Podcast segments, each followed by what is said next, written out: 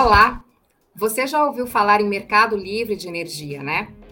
Mas sabe o que isso quer dizer ou como pode impactar o seu negócio ou o negócio da sua empresa? Meu nome é Luciana Arouca e este é o episódio número 2 da segunda temporada do podcast pensado para debater a agenda sustentável e tudo o que se relaciona com o ISG. Depois de inaugurarmos essa temporada com um episódio muito especial sobre o papel da liderança no avanço da jornada ISG nas empresas, hoje a gente vai tratar de mercado livre de energia, um tema que eu queria falar há muito tempo e agora encontrei a convidada ideal para trazer para a gente tudo o que você precisa saber sobre o mercado livre de energia, que é um assunto cada vez mais presente nas nossas vidas. Bom, então, antes da gente iniciar, eu quero apresentar a vocês a nossa especialista convidada. Hoje recebemos Joana Waldburger, diretora executiva da Tira Energia. Seja muito bem-vinda, estamos muito felizes por ter você aqui conosco. Prazer é todo meu, Luciana, e vai ser muito bacana participar dessa conversa com vocês. Joana, então vamos lá. Apesar de ser um tema cada vez mais em pauta, eu acho que a gente não pode começar o nosso papo sem responder a pergunta mais básica e que eu acho que muita gente sempre pede para explicar. O que, que é, afinal, esse tal de mercado livre de energia e como ele impacta o presente e o futuro dos negócios dentro da pauta ISG? Eu gosto muito, Luciana, de usar a metáfora da piscina para exemplificar como esse mercado é, estrutura suas operações e como o cliente enxerga as opções né, de energia renovável que compõem o mercado livre. Então, hoje, né, o setor de energia, como ele está regulamentado, ou todo o setor brasileiro elétrico, ele está integrado como uma grande piscina de energia, em que a gente costuma é, nomear os consumidores como aqueles que retiram água dessa piscina e os geradores de energia, aqueles que contribuem alimentando aquela piscina com água. É, você concorda que olhando a piscina, olhando a água, a gente não sabe é, desassociar, né, separar de onde vem aquela água. E no Mercado Livre há é, a estrutura e a possibilidade do cliente escolher dentro dessa grande piscina de quem ele vai pagar pela energia que ele consumiu ao longo né, da, da operação dele, podendo optar dessa forma num ambiente de livre mercado, de competitividade por preços mais competitivos, fontes renováveis e diversos produtos relativos a prazo e demais condições contratuais. Então, usando essa referência da piscina, que exemplifica um pouco e de uma forma didática esses papéis, o cliente pode escolher de quem ele vai comprar e pagar pela energia que ele consumiu, tendo aí livremente né, a possibilidade de contratar e escolher o seu fornecedor. E sobre como isso impacta né, o presente e o futuro dos negócios dentro da nossa pauta, além é, propriamente de possibilitar um uso mais eficiente de recursos, seja sobre o aspecto econômico né, e de eficiência é, operacional para os clientes, há ainda a garantia dentro de alguns produtos da compra de energia sustentável dentre várias fontes hoje né, disponíveis, sejam elas é, solar, eólica, biogás, biomassa. Então, uma, uma, uma abertura, né, uma possibilidade do cliente se vincular a um ambiente de contratação que resolve grandes e sérios problemas de curto, médio e longo prazo. Nossa, muito interessante essa sua analogia da piscina. Eu acho que facilitou o entendimento de, de muita gente que está nos ouvindo agora. E aí, como que é o cenário do mercado livre de energia no Brasil, se a gente comparar com outros países? A gente costuma colocar, Luciana, que o Brasil ele está bem atrasado no critério liberdade energética, né, que é um conceito bastante utilizado quando a gente olha o ranking mundial, né, entre essas posições, o Brasil é, está hoje na 47ª posição, atrás aí de grande parte das nações, inclusive latino-americanas, como Peru, Colômbia, é, Argentina. Isso muito por conta da uma regulamentação que aguarda né, é, algumas conclusões embora algumas leis já prevejam essa abertura, ou seja, ela já está prevista, anunciada, e o Brasil espera regulamentação para que os consumidores possam, é, na sua maioria, escolher. Então, é um mercado ainda restrito, por isso que o Brasil hoje ocupa essa posição ainda não tão expressiva no ranking mundial de liberalidade é, energética, mas que o futuro promete grandes mudanças em breve. Hum, interessantíssimo. E agora eu queria, Joana, antes da gente expandir e continuar esse assunto, que você falasse, muito a partir da sua experiência nessa área de atuação, como que esse mercado tomou tração aqui no Brasil e também em outras regiões do mundo, né, onde é possível trabalhar dentro dessa modalidade. Você acabou de trazer esse dado bem interessante, eu, eu não conhecia esse ranking. Então, como que foi essa atração aqui no Brasil? Ah, embora o Mercado Livre seja uma novidade para muitos ouvintes, Luciana, ele não é mais tão jovenzinho, né? Ele já atingiu a maioridade. É, esse mercado restrito ainda a alguns consumidores já existe no Brasil há mais de 23 anos e ele espera né, essa evolução para um rol maior de clientes, mas ao longo desse tempo a gente acompanhou muitos avanços, né? Muita coisa foi, foi, foi amadurecida. E onde que a gente enxerga esses avanços, principalmente sobre o aspecto da experiência do cliente? É, a estrutura das negociações os produtos permaneceram basicamente os mesmos, mas hoje a oferta ela é bem maior de opções para o cliente em termos de modelos de contrato, é, seja de duração, flexibilidades é, com relação ao consumo, ao volume de energia. Então, da mesma forma que a gente usa uma referência né, internacional, que é o modelo do próprio Reino Unido, que é, hoje é uma referência para estudos, né, espelho é, de modelos tanto comerciais quanto regulatórios, que já está num patamar mais avançado, a gente vê essa mesma, esse mesmo avanço em outro momento histórico, mas em que o consumidor saiu de um primeiro momento, um primeiro estágio de menos ofertas de produtos, é, de componentes, seja de medição inteligente, flexibilidades contratuais, para hoje um cenário em que o mercado já oferece é, produtos mais bem costurados para o cliente final. E tudo, Luciana, passando pelo ponto tão importante que é da transparência e simplicidade. Energia elétrica não é uma pauta simples para o consumidor, que é leigo, é, há uma complexidade em entender os valores na conta de luz e a nossa trajetória indicou muito isso, né? E as pesquisas também hoje de mercado indicam que os clientes não se sentem satisfeitos com o que pagam na conta, com a transparência, há muita dúvida, e o mercado hoje já caminha para esse avanço em que no ambiente livre há uma oferta de empresas que podem oferecer esse serviço especializado, além de um produto mais econômico, uma tarifa mais barata, energia renovável e que o cliente se sinta mais confiante para dar esse passo rumo a esse mercado desconhecido, mas não tão jovenzinho como eu comentei. Ele já tem mais de 20 anos de idade. Bacana. E, bom, acho que um aspecto super importante também para o nosso ouvinte entender é, seria quais, quais seriam né, as regras principais sobre quem pode e quem não pode participar desse mercado e como funcionariam as garantias de redução nos custos das tarifas praticadas dentro do mercado livre de energia, né? Que eu acho que é o, é o, é o item de maior importância aí numa decisão de, de migração, certo? Sem dúvida. Bom, Luciana, hoje né, a regulamentação já permite que os clientes que são considerados grandes consumidores de energia, quais são eles? Né? Aqueles que possuem uma carga mínima com a distribuidora de 500 quilowatts já podem optar por qual fornecedor eles desejam é, que sejam supridos no Mercado Livre. Esse é o cenário atual. E a gente já está enxergando uma mudança a partir de janeiro de 2024, então já próximo, agora no início do próximo ano, em que todos esses grandes consumidores, e aí não precisa ter 500 de demanda contratada, já podem migrar para esse ambiente.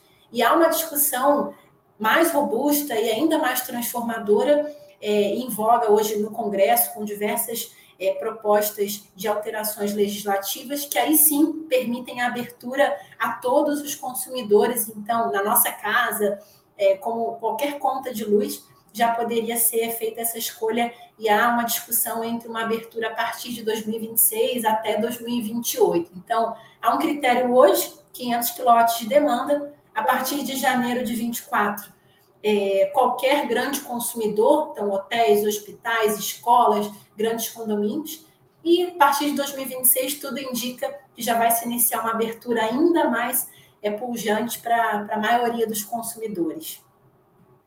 É, a gente espera que haja um regulatório firme e transparente, né, para que nesse momento a gente tenha esse apoio para poder fazer as nossas escolhas de forma segura, né? Porque certamente vai ser um grande passo você poder escolher de quem comprar com a promessa de uma economia né, no final do mês e, e durante uh, os anos. Agora vamos falar um pouquinho de, de temas relacionados às empresas, né, aos negócios. É, qual que é o impacto que o mercado livre de energia pode ter no negócio e que além desse negócio, né, buscar economia de custos, ele também precisa atingir as metas sustentáveis, né? Então, como é que é esse equilíbrio é, dessa modalidade, vamos dizer assim? Perfeito, Luciana. o regramento hoje, né, do setor e, e no que atende ao mercado livre, ele beneficia a compra de energia renovável nesse ambiente. Então, além da livre competição entre os fornecedores e que gera uma tarifa reduzida no mercado livre, há ainda benefícios tarifários que o cliente paga no final do mês, incentivando essa compra de energia sustentável. Então, é, o cliente caminhando por essa escolha, ele vai é, adentrar essa, esse mecanismo todo de redução de custos é, patrocinado, digamos assim, por uma posição, um incentivo é, é, regulatório nesse consumo de energia. E é basicamente com essa, com essa motivação que nós recebemos hoje grande parte das empresas, né, dos empreendedores que, com quem nós conseguimos trabalhar em parceria e levar o modelo do desconto garantido né, da energia renovável é, propriamente no mercado livre. É atender a, a regras, né, escopos específicos dentro da energia sustentável e, com isso, resolver né, desafios de, de saving, de redução de custos para os seus negócios. Então, é, há uma regulamentação também é, que suporta é, todo esse momento de incentivo a essa transição energética, ao consumo consciente e sustentável. Acho que a gente tocou também num ponto que é muito relevante dentro dessa agenda é, de sustentabilidade, né? Ou seja, a gente está falando de um lado de economia de valores, né? O que dói no bolso, e de um outro é, no atingimento de metas sustentáveis. E aí vem aquela dúvida que eu acho que muita gente talvez é, nem tenha parado para se perguntar: será que toda energia proveniente do mercado livre é renovável ou é limpa? Né? E como que a gente poderia assegurar isso para aqueles clientes que estão realmente preocupados com a questão de emissões de gás de efeito estufa e também já têm as suas metas para redução é, a longo prazo? De fato, Luciana, nem toda energia gerada e comercializada no ambiente livre ela detém né, a certificação e a garantia de que foi gerada por uma fonte renovável como eu coloquei, a piscina, né? Naquela piscina tudo está misturado e, e há necessidade hoje é, e a indicação é, em muitas empresas da certificação que é possível o cliente buscar com relação ao lastro efetivamente renovável daquela energia. E para cada cliente a gente pode costurar e identificar qual, a qual protocolo ele quer atender e, por esse motivo, qual certificado é o mais adequado para ele, mas, de fato, esse ponto, esse alerta é bem importante. Não é simplesmente adentrar esse mercado que resolve a contratação de energia sustentável. Há, sim, a necessidade de se vincular às certificações específicas ah, ligadas aos protocolos que se, que se pretende atender e aquelas empresas que trabalham com esses respectivos, essas respectivas certificações, sem dúvida. Que bacana, e me fez lembrar de um caso recente. A gente atendeu um cliente que ah, se mostrou dentro da, da consultoria estratégica que a gente ah, entregou para ele, né? Ah, um, uns ativos altamente eficientes do ponto de, de vista de uso da energia, no entanto, com alta taxa de emissões de escopo 2, que é justamente uh, de energia. Esse cliente sim tinha contrato, tem, né, contrato com o Mercado Livre, e significa ali que tem um, um espaço de melhorias para a gente, de repente, recomendar que esse contrato seja revisado, porque o, o que a gente aponta ali, é, é, né, nos nossos estudos, no que a gente apurou, é que aquela energia, de fato, ela não é limpa, né, para justificar esse acréscimo é, de emissões é, que são geradas ah, de escopo 2. Então, acho que fica um alerta aí para os ouvintes, né, clientes, empresas que estejam ah, nos escutando, até para voltar nesses contratos, dar uma olhada, porque pode ser que a gente tenha um desvio aí no que tange ao acúmulo de emissões. Durante muito tempo, a opção do Mercado Livre, ela veio no mercado atender a um anseio é, específico com relação à economia. E Sim. o propósito né, de atender aos protocolos e a agenda ESG, ela vem a complementar de fato esse diagnóstico. Então, dá para os dois assuntos estarem caminhando juntos e serem, somarem forças né, no, no desafio da liderança ESG contemporânea, sem dúvida. Sim, sim, é, esse é um tema que a gente precisa trazer à tona, né, para esse essa mudança de, de, mentalidade, né? Sem dúvida nenhuma, é, redução de custos e sustentabilidade podem sim andar de mãos dadas. E aí, falando em redução de custos, né? É, existe uma média de economia anual, ou sei lá, algum percentual de redução que as empresas podem esperar como estimativa quando elas migram para o mercado livre de energia?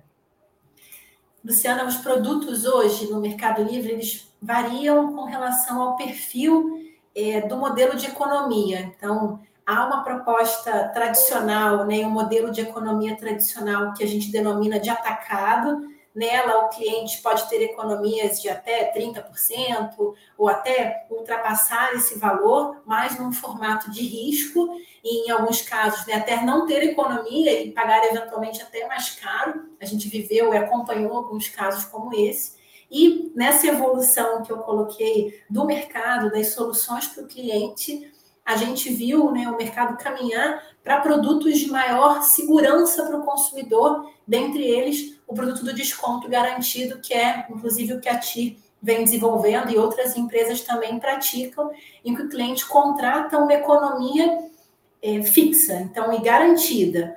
É, o risco da operação desse mercado fica com a empresa gestora, e aí a gente fala de economia que pode chegar a 25%, 27%, garantido. Então, são modelos, né, caminhos diferentes, e para cada empreendedor, cliente, o modelo vai fazer sentido, mas a gente percebe claramente, Luciana, essa evolução, né, em que o mercado abriu, abriu para mais clientes e se colocou numa necessidade de produtos mais é, assertivos e mais simples para o cliente poder experimentar, em que adentrar ao mundo novo da energia que traz benefícios não pode também trazer problemas, né? Aí se descaracteriza a finalidade. Então, é, hoje no desconto garantido a gente já fala aí em 20, 25%, alguns casos né, de grandes clientes até 27% garantido. Legal. E aí você tocou numa palavra que me leva à próxima pergunta, que você citou, né, na modalidade de vocês, vocês acabam assumindo os riscos é, para dentro da empresa de vocês, vocês não transferem esses riscos para os clientes, né? Quais seriam é, os principais riscos em um contrato nessa modalidade? É, esse ponto é bem interessante, Luciana, porque o que a gente modelou e observou do mercado veio da prática, do dia a dia e do contato com o cliente. Né? A nossa trajetória aqui nos colocou muito de frente com, com o que os clientes se queixavam desse mercado e com isso a gente resolveu, resolveu assumir essa, essa gestão do lado da TIR. É, o primeiro que eu coloco é a flexibilidade. Esse conceito tem um nome meio específico, mas ele é decisivo para o cliente conseguir experimentar um produto é, é, amigável, digamos assim, no dia a dia dele, que é hoje com a concessionária na sua casa, Luciana, você não precisa dizer o quanto você vai consumir naquele mês. Né? Se você tem mais gente consumindo mais, se a sua casa está fechada e não está consumindo, o que você utilizar, a concessionária vai te entregar. No Mercado Livre, como é um ambiente de livre negociação e livre contratação, você precisa indicar o quanto de energia você precisa para a sua operação. E há nisso um limite de flexibilidade, ou seja, quanto eu posso ultrapassar para mais ou para menos. E aí, o que, que acontece se eu firo esse limite? Aí eu estou exposto ao mercado se a energia está cara, se ela está barata. Isso pode confundir totalmente, Luciana, o que era a expectativa do cliente economizar no final do mês. E aí, o que, que a TIR buscou resolver com esse ponto da flexibilidade? A gente entrega 100% de flexibilidade para o cliente. Então, o condomínio está com vacância, o supermercado teve uma alta de consumo, uma máquina nova, uma expansão. O que ele consumir, ele vai ter o desconto garantido contratado com a TIR sem variação. Então, eu diria que a flexibilidade é um pilar super importante.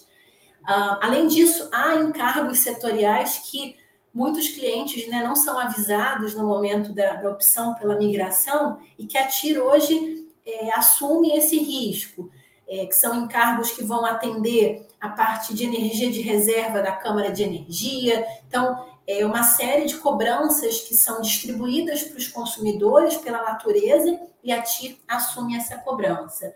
Fora outros riscos é, propriamente em relação à garantia financeira, a TIR não exige essa modalidade, isso enrijece muito a contratação para alguns clientes. Em resumo, Luciana, tudo que é, é, garanta uma experiência simples para o cliente, a gente procurou atender é, com esses pilares né, da economia, saber o quanto ele vai economizar. Então, o que variaria, a gente assume. Encargos, flexibilidade, garantia financeira e né, sem precisar investir para que a solução chegue para ele no final do mês. Esse é um ponto também bem importante. É importante também que, que a gente conheça esses riscos, principalmente, né? É a a gente já sabe que a, o consumo de energia no Brasil ele é muito nebuloso, né? Como você bem disse no início, é difícil da gente entender o que, que a gente está sendo cobrado. Então, essa parte de, de entendimento né, dos, dos potenciais riscos que ocorrem nessa modalidade também, e, e, e ter assim a, a garantia de celebrar um contrato transparente, eu diria que é chave é, para que os clientes, as empresas possam ter sucesso né, quando fizerem esse movimento. E aí, é, eu entendi também na sua fala que esse mercado, embora ele seja muito antigo, e ele está é, em constante transformação, a gente está vendo aí algumas é, potenciais mudanças nos aspectos regulatórios. É, como que a gente pode ajudar a, né, as empresas a, a entenderem melhor esse mercado? Então, que, que tipo de agenda o cliente final deveria acompanhar para estar tá sempre a par das principais alterações no mercado que poderiam, porventura, gerar impacto nas suas operações? Luciana, os principais agentes que vão se relacionar com essas mudanças são a Agência de Energia Elétrica, com a sua agenda regulatória é, e com diversas contribuições, é, as pautas que aí são atribuições do próprio Congresso, né, com, também com a sua alçada, e a Câmara de Comercialização de Energia, que dentro dessa piscina, a gente costuma dizer que ela é o cartório que regulamenta qual baldinho comprou de quem da piscina. Então, a Câmara de Energia tem um papel também extremamente relevante e técnico nessas discussões. Então, não só uma agenda é, é, legislativa, que eu diria, mas também regulatória pela ANEEL, pela CCE, é, o mercado né, e o setor está bem efervescente de contribuições, de discussões, e, e da comunidade né, como um todo. Né, a, as empresas hoje, como a TI, vêm se posicionando nas, nas consultas públicas, defendendo aquilo que é melhor para o consumidor, é, garantindo né, os princípios é, fins da abertura e do que do que vem se discutindo para o futuro do mercado, que é uma garantia de uma energia mais justa, mais barata, que não fira né, os propósitos de desenvolvimento do país, é, não fira os indicadores econômicos, que seja né, uma, uma garantia de crescimento e de transição energética para o país como um todo. Ótimo. Então, falando de futuro, que você também citou aí o futuro do mercado. É, acho também que você já trouxe muitos insights nesse sentido, mas vai ser bacana porque eu acho que você pode, de repente, fechar fazendo essa síntese é, do que seriam os próximos passos, né, quando a gente fala de mercado livre de energia, e se na sua visão é, você esperaria o quê? Uma consolidação, uma ampliação desse tema e a adoção dessa modalidade de cada vez mais massiva? Luciana, essa pergunta é bem interessante. Eu, eu diria que a gente enxerga caminhos que são paralelos e que representam evoluções diferentes para esse mercado. Então, há um avanço legal, duro, regulatório que está caminhando, e há também, em paralelo, um avanço de mentalidade, um avanço de abertura e de autonomia. Você comentou sobre entendimento da energia e do mercado, e eu uso muito esse termo do consumidor autônomo, que conheça de fato o que está disponível para ele é, decidir sobre energia, é, é, tomar as melhores decisões com relação aos seus custos e contratações, e há ali uma trajetória é, contínua que a gente imagina de é, autonomia de confiança nesse novo mercado. A gente olha as pesquisas é, hoje né, sobre liberdade energética, olhando o perfil do consumidor brasileiro, a gente tem um dado que eu gosto de, de divulgar, Luciana, que é quando a gente pergunta, cliente, você trocaria a sua distribuidora atual por uma outra mais barata, mais sustentável? E a resposta é, via de regra, superior a 70% de sim. E aí, numa segunda pergunta, é feito o seguinte: você é, tomaria então essa decisão, né? Você faria então essa decisão, assinaria um contrato? Essa decisão já cai para 50%, 60%. E a gente vai depurando e vê que há ainda um perfil de consumidor conservador e que ele olha esse mercado e o novo assusta. Mas o progresso, né, Luciana, ele é inevitável, ele é inexorável. As soluções de energia vão dando, vão encorajando o cliente a buscar aquilo que é melhor para o seu negócio, para as suas para a sua economia, para os seus propósitos como, como empresa e como pessoas. Então, há uma transformação que a gente já observa muito interessante na cabeça do cliente e há mudanças regulatórias que vão suportar e também puxar para frente. Então, é, é, são paralelas, mas elas se encontram em alguns pontos de interseção também. E tudo isso, né? Que bom que a gente faz parte desse momento, dessa mudança, e a gente está olhando para o futuro e se preparando para auxiliar as nossas empresas as melhores decisões e colher os melhores frutos também. Certamente, eu acho que é um pouco disso que a gente está fazendo aqui, né? Trazendo esse tema à tona, é, esclarecendo, informando e convidando né, a todos, a todas a participarem desse momento de transformação, sabendo que toda transformação dói um pouco no começo, gera incerteza, mas à medida que as coisas é, se tornem mais claras, é, os avanços são é, certos, né? E, bom, Joana, acho que a gente teve uma conversa excelente, leve, sobre um tema que parece tão complexo, mas, ao mesmo tempo, oferece tantos benefícios, né? E, infelizmente, como diz aquele ditado, tudo que é bom dura pouco, e o nosso episódio, infelizmente, está chegando ao fim. Eu queria, então, te agradecer pela sua participação, por ter aceitado o nosso convite, estar tá com a gente nesse projeto que, como eu acabei de dizer, busca levar informação e conteúdo de qualidade para as empresas. Eu costumo dizer também que esse é o nosso papel, apoiar empresas e negócios a atingirem o um próximo nível com pilares sustentáveis envolvendo o meio ambiente, a governança e o aspecto social. E a consequência natural disso tudo seria uma contribuição relevante para o bem-estar das pessoas e do próprio planeta. Luciana, eu que agradeço muito o convite e o espaço para discutir temas tão caros a ti e num ambiente com profissionais como você e empresa como a JLL, que a gente admira muito a trajetória e fica muito contente de estar junto nessa jornada. Então, meu agradecimento em nome da Tire, até uma próxima. Maravilha. E assim, com a participação da Joana Waldburger, diretora executiva da Tira Energia, encerramos mais um episódio do ISG com Luciana Arouca. Para aqueles que desejarem, o link para saber mais sobre a atuação da JLL em sustentabilidade está na descrição do episódio. Nessa página que você vai acessar, a gente conta com reportagens, iniciativas explicamos como podemos ajudar a sua empresa e muito mais. E por último, não se esqueçam de seguir o canal da JLL Brasil no Spotify para ficarem por dentro de tudo que envolve o mercado imobiliário nessa pauta tão importante que é a busca por um mundo mais sustentável. Novamente, o meu muito obrigada e espero vocês na próxima.